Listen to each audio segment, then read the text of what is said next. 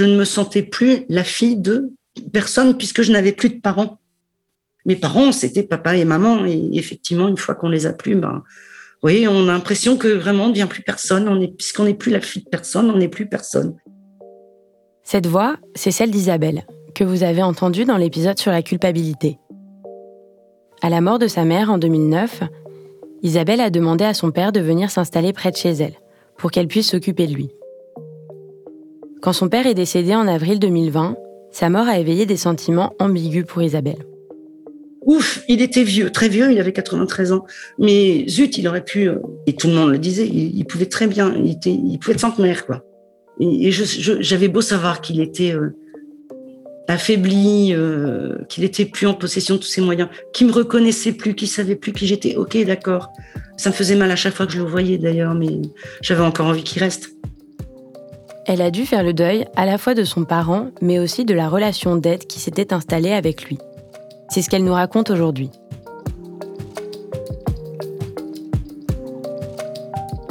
Je m'appelle Solène, bienvenue dans le podcast Bonjour Fred.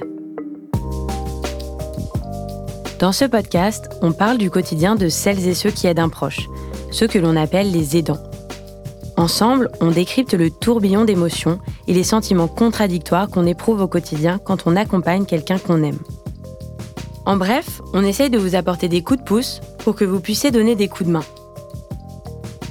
Dans cet épisode, on va parler de ce qu'il se passe lorsqu'après des années d'accompagnement, la relation d'aide s'arrête, comment deuil et sentiment de vide s'entremêlent, Comment le corps réagit-il à ce bouleversement Et comment trouver des outils pour recommencer à vivre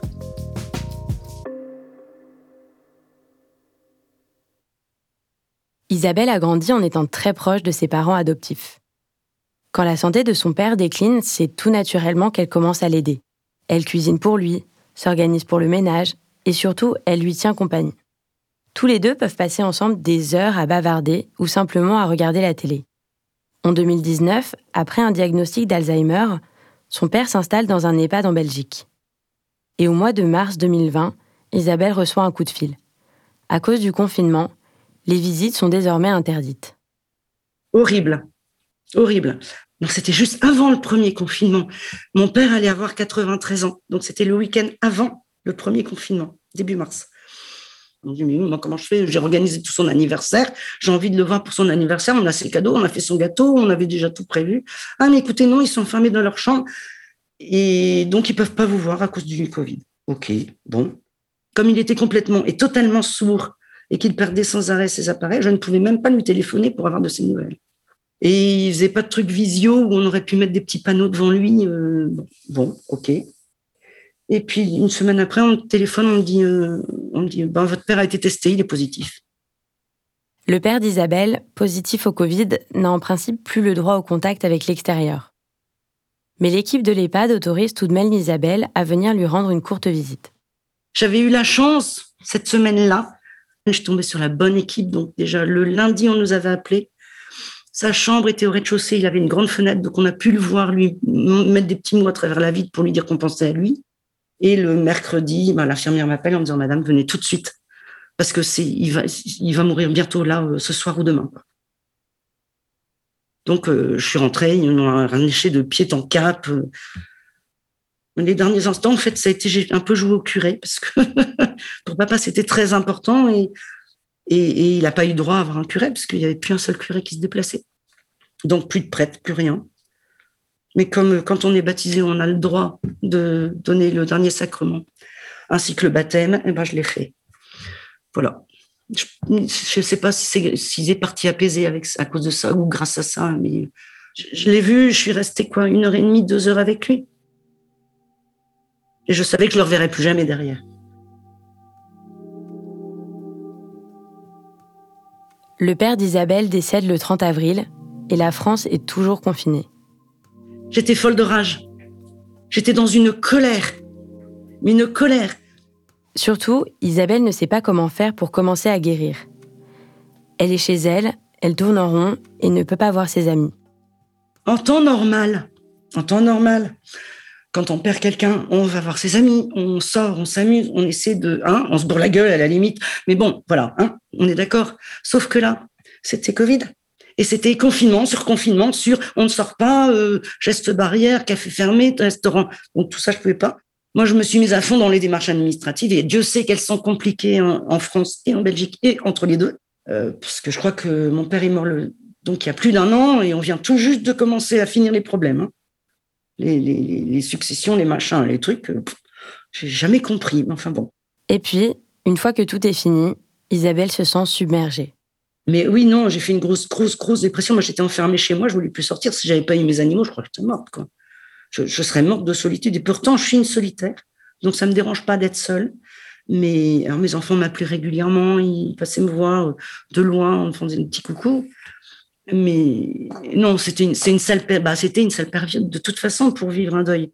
Euh, je me levais en me disant mais pourquoi je me lève en fait j'ai rien il y a personne qui m'attend euh, on est tous enfermés chez nous de toute façon je vais me lever j'ai resté en pyjama toute la journée. On a on a envie de se recoucher à ce moment-là mais ça c'était la dépression aussi. C'était déprimant cette période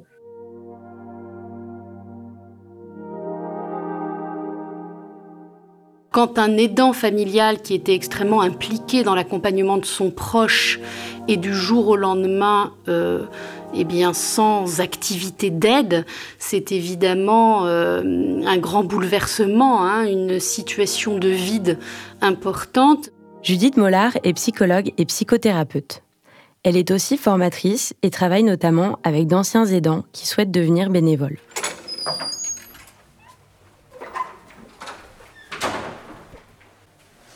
J'ai rendez-vous avec Judith Mollard. Ah oui, euh, vous pouvez vous installer, je vous en prie, elle est à l'autre bout du couloir, elle va revenir d'ici. Aucun, aucun souci, merci beaucoup. Clara, qui a produit ce podcast, a rencontré Judith dans les locaux du siège de l'association France Alzheimer, avec laquelle elle travaille depuis 25 ans. C'est évidemment euh, difficile hein, pour les dents de faire face et de réorganiser son quotidien parce que finalement tout était, euh, ses journées hein, étaient rythmées par euh, les aides à apporter à son proche, les démarches à effectuer.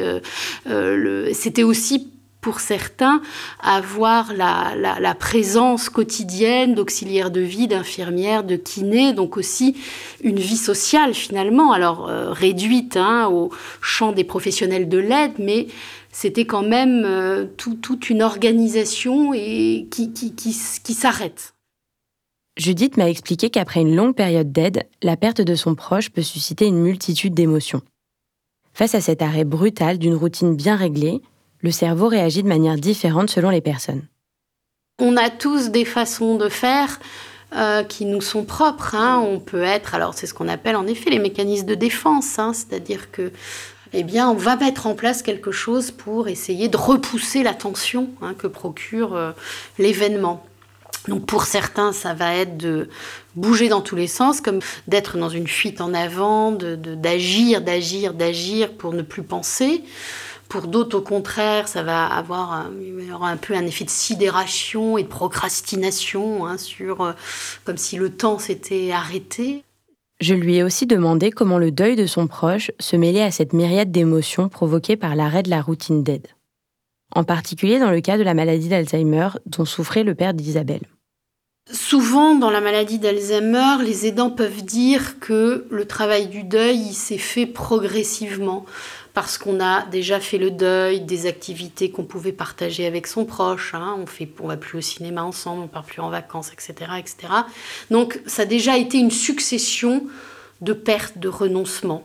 Et souvent, quand la maladie euh, arrive à un stade sévère, on est face à un proche qui est euh, dans une situation euh, très altérée, enfin où il a très peu d'autonomie et, souvent, les aidants souhaitent que ça se termine. Hein.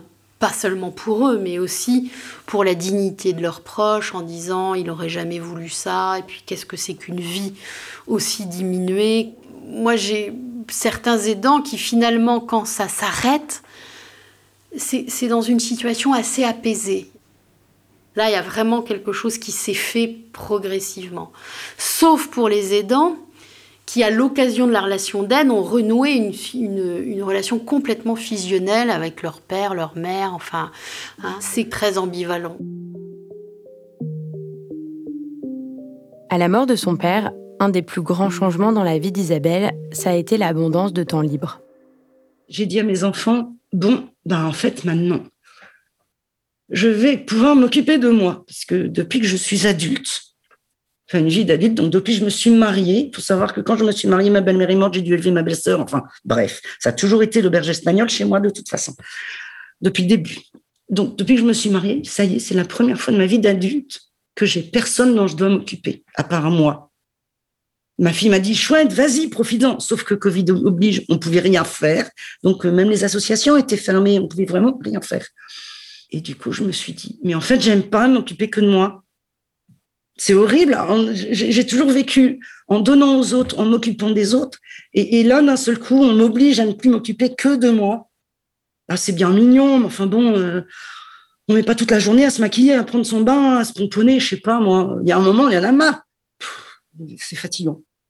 Ce sentiment de ne pas savoir quoi faire de tout ce temps, après des années à avoir eu l'impression d'en manquer, c'est quelque chose que Judith voit chez presque tous ses patients quand ils sortent d'une relation d'aide.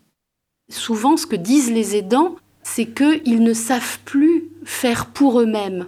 Ils ne savent plus euh, occuper leur temps pour eux-mêmes et pour des choses qui peuvent à ce moment-là leur apparaître comme futiles, comme de lire, comme d'aller faire les magasins. Enfin, euh, ils doivent, c'est presque une réadaptation. Hein. Il faut presque les aider à apprendre à réinvestir pour eux-mêmes. Même si cette période a pu être éprouvante, ce qu'elle explique, c'est que dans la majorité des cas, l'accompagnement d'un proche apporte un grand sentiment d'utilité on se sent extrêmement utile à l'autre, euh, ça nous donne une mission, un sens à notre vie. Et c'est vrai dans la maladie d'Alzheimer, si vous n'aidez pas la personne, si vous n'êtes pas présente à ses côtés, hein, à tout moment de sa vie quotidienne, elle ne survit pas. Hein. Donc on est vraiment euh, voilà, un poste très, très important. Alors à l'arrêt de la relation d'aide, que ce soit parce que son proche est guéri ou dans le cas d'un décès, beaucoup d'aidants se retrouvent désemparés. D'autant plus que pour beaucoup d'entre eux, la relation d'aide a été tellement intense qu'ils n'ont pas eu le temps de maintenir leurs liens avec leurs amis, leurs collègues ou même leur famille. Parce que on va au regard des besoins de la personne qui vont grandissant et qui nous semblent de plus en plus vitales, on aura tendance à se dire que c'est du superflu. Hein. Aller au club de Scrabble avec euh, hein, les copines du quartier, partir à la fête foraine avec ses petits-enfants, bon, bah, qui vont aussi avec les autres grands-parents. Enfin, on peut avoir tendance à, hiérarchiser les besoins en considérant un moment que ceux de la personne malade sont toujours prioritaires. Et, ça, il faut y résister, il faut aider les dents à y résister. Et l'aider à considérer que le club de Scrabble avec les voisines, c'est tout aussi important que d'être présente auprès de son conjoint euh, pour lui donner euh, ses médicaments ou préparer son repas. Enfin, c'est tout aussi important.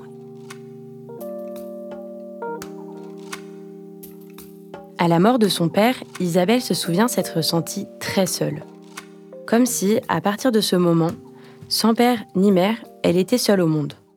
On comprend le mot orphelin. Euh, ma mère, je me souviens, m'avait dit quelque chose qui m'avait beaucoup marqué à l'époque. Quand son père est mort en 1968, donc j'avais 7 ans, elle était, elle était vraiment pas bien et, elle m'avait dit à l'époque, bah voilà, il n'y a plus personne entre la mort et moi. J'avais trouvé ça ridicule comme phrase. Mais qu'est-ce qu'elle me raconte euh, euh, Bien sûr que si, il y a encore des temps âgés, il y a encore des. Et non, en fait, c'est pas ça qu'elle voulait dire. C'est qu'on est vraiment tout seul. On est la dernière, la première génération. En fait, il n'y a plus personne au-dessus. Euh, on sait que, bah oui, on sait que les prochains c'est notre tour. Évidemment, moi, je pense pas à ça comme ça, mais c'est vrai que quand on perd ses parents, en fait, on perd quelque chose qui vous définit. Euh, même si je l'avais déjà vécu, puisque avec Alzheimer, euh, il y avait déjà un moment où je me disais, bah, si mon père me reconnaît pas, je ne suis plus personne en vrai. il n'y a plus personne pour me connaître, me reconnaître. Et puis, bah, c'est quand même les parents qui nous ont élevés, qui nous ont donné toutes nos valeurs, ou, nos contre-valeurs, ça dépend. Hein. Mais euh, on sent, on sent vraiment seul au monde. Il n'y a plus personne qui nous a connus depuis toujours. L'autre fois, tiens, je me surprenais à dire ah, je voudrais savoir si c'était une histoire de famille. Et là, je suis tombée en larmes en me disant ah, mais j'ai plus personne qui peut me le dire. Il y a plus la mémoire de ma famille n'est plus là. C'est moi qui suis devenue la mémoire de la famille. Et j'avais encore plein de questions à poser en vrai. on, dit toujours qu'on devient adulte à 18 ans, enfin bref, il y a des tas de trucs comme ça. Vous savez, on dit on devient adulte quand on a un enfant, on devient adulte. Ben, moi, je me suis rendu compte d'une chose, on devient adulte quand on perd complètement ses parents, ses deux parents, quand on les a plus ni l'un ni l'autre. Là, oui, on devient vraiment adulte parce qu'on n'a pas le choix. On n'est plus l'enfant de personne, donc on n'a pas le choix.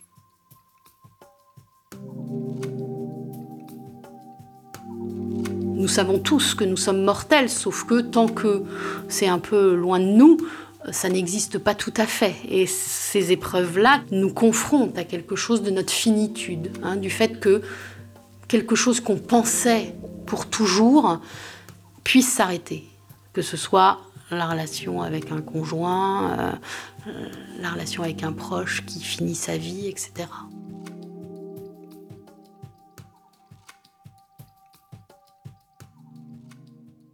Mais alors, comment se relever? Judith côtoie beaucoup d'aidants qui ont besoin de parler après la mort d'un proche, que ce soit au sein de l'association France Alzheimer ou dans son cabinet. Et voilà ce qu'elle leur conseille pour traverser cette épreuve de reprendre les choses très progressivement, hein, de se donner le temps, euh, d'accepter qu'il y ait une période de transition qui peut être euh, de plusieurs mois, hein, c'est jamais euh, en une semaine. Hein. Il y a aussi bien sûr le travail du deuil, on perd définitivement la personne qui nous était proche, et puis surtout être très à l'écoute de ce que l'on ressent, pas faire les choses parce que c'est comme ça serait bien de le faire.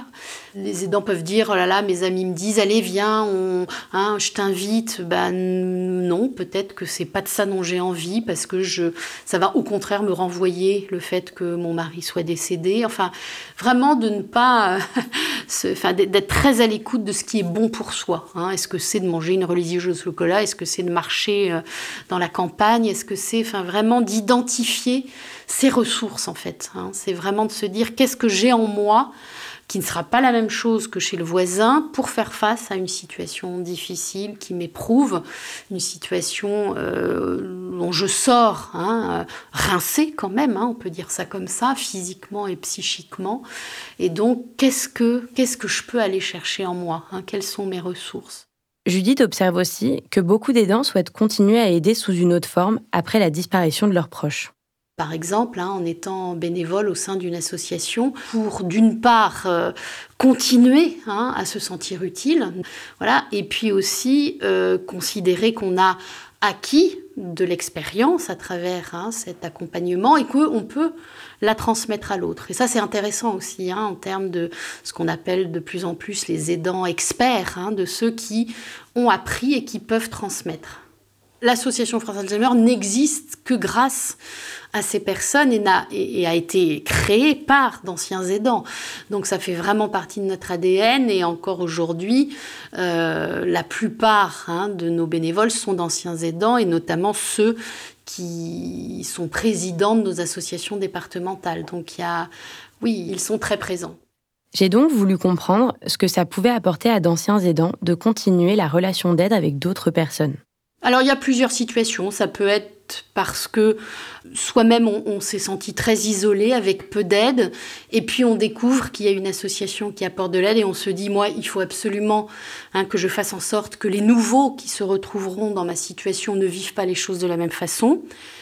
À côté de ça, on peut avoir des aidants qui ont pu bénéficier euh, de dispositifs hein, proposés par des associations et qui se sentent redevables, qui se sentent avoir une dette vis-à-vis de ce que euh, leur a apporté l'association et qui ont envie eh bien, de donner de leur temps hein, pour... Euh, payer cette dette hein, symbolique bien entendu euh, et puis de remercier. C'est une sorte de don contre don. Enfin hein, j'ai reçu et à mon tour je donne moi je l'ai vu puisque j'ai fait beaucoup de formations des bénévoles à France Alzheimer. C'est aussi une manière de revisiter son histoire personnelle à travers un, nouvel accompagnement que l'on fait en tant que bénévole, donc avec une distance affective qui nous permet d'être moins impliqués euh, émotionnellement. Et voilà, j'ai vu des aidants à travers leur bénévolat pouvoir véritablement retraverser l'histoire qu'ils avaient vécue qui avait été un peu traumatisante. C'est continuer en effet euh, à travers l'expérience acquise à mettre en avant une expertise et donc ça a une influence sur son estime de soi. Aujourd'hui, Isabelle se remet doucement du décès de son père et de sa dépression. Elle a consulté très tôt une hypnothérapeute qu'elle continue de voir une fois par mois. L'aide est toujours centrale dans sa vie. Elle m'a d'ailleurs raconté comment elle avait commencé le bénévolat très tôt, à 14 ans, parce qu'elle ne voulait plus aller à la messe le dimanche. J'ai commencé d'abord par aller voir les personnes âgées. Tiens, c'est mon tout premier bénévolat, bizarre. Les personnes âgées à l'hospice. À l'époque, on avait encore un vieil hospice pourri, comme, euh, comme ça existait dans le temps, avec euh, tout le monde mélangé.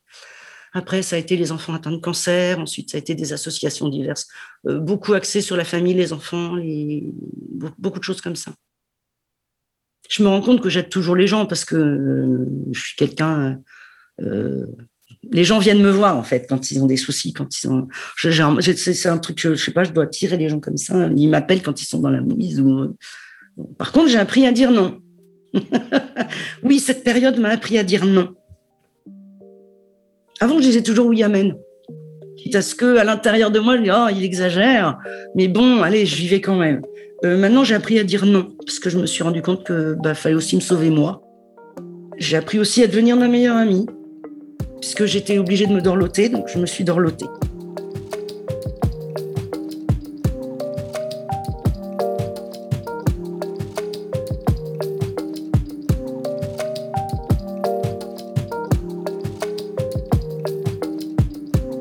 Vous venez d'écouter le podcast Bonjour Fred, réalisé avec le soutien de Malakoff Humanis. Clara Garnier-Amouroux a mené les interviews et assuré l'écriture de cette série. Clément Bélanger était à la réalisation et il a aussi composé la musique. Merci à Isabelle et Judith de nous avoir accordé leur temps. Si vous avez envie de raconter votre histoire, n'hésitez pas à nous écrire à fred.bonjourfred.com. À bientôt!